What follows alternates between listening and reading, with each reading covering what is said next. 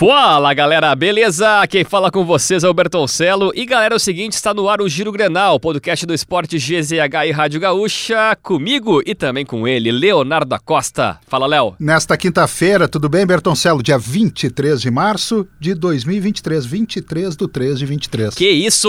Vamos começar com o Grêmio, que joga no sábado, tem semifinal de gauchão. E o técnico Renato Portaluppi tem problemas para montar o meio-campo diante da equipe do Ipiranga. Sem Carbajo e Vijaçante convocados convocados e PP lesionado, o treinador precisa montar um quebra-cabeças. Lucas Silva é um dos cotados para a vaga, mas soma poucos minutos em campo. Thiago Santos e Darlan também podem ser opções para a função. E o Grêmio recusou nessa semana uma proposta do Vasco pelo atacante Ferreira. Além de o atleta ser considerado importante no grupo, os valores e os termos da oferta não agradaram a direção. Além disso, o clube tem ideia de negociar o jogador apenas com futebol europeu. Nos bastidores, a estimativa do Grêmio é vender Ferreira por pelo menos 6 milhões de euros.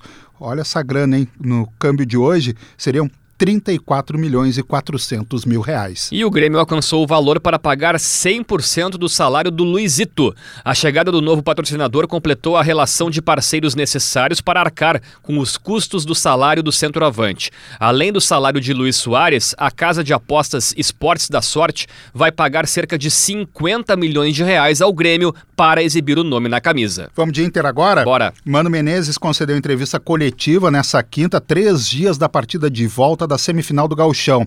Ele tratou de reduzir os mistérios na escalação do Inter para pegar o Caxias.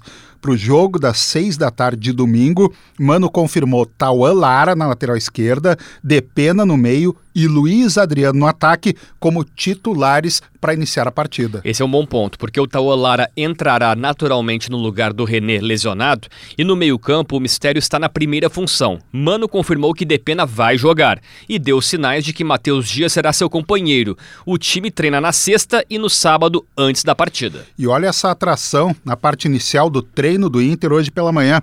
O volante Gabriel apareceu ele está afastado dos gramados desde que sofreu ruptura ligamentar no joelho direito. E ele participou de parte do treinamento. Bom, a previsão inicial é de oito meses para o retorno. Falta muito ainda, o prazo se encerra apenas em junho.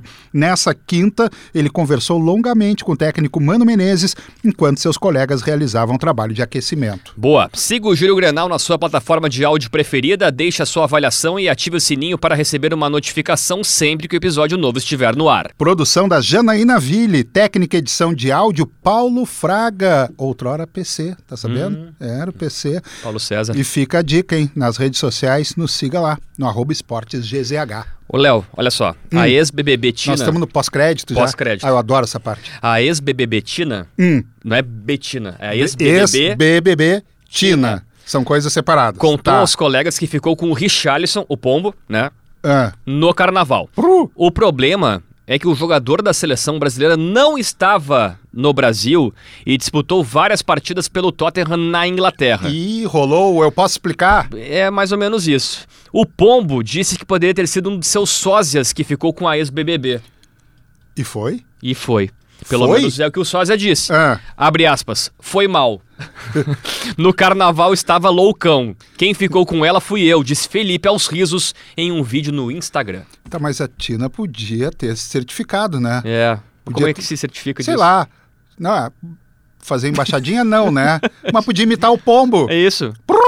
Faz a dança. Isso. Não fez. Ah, tu não é o Richardson.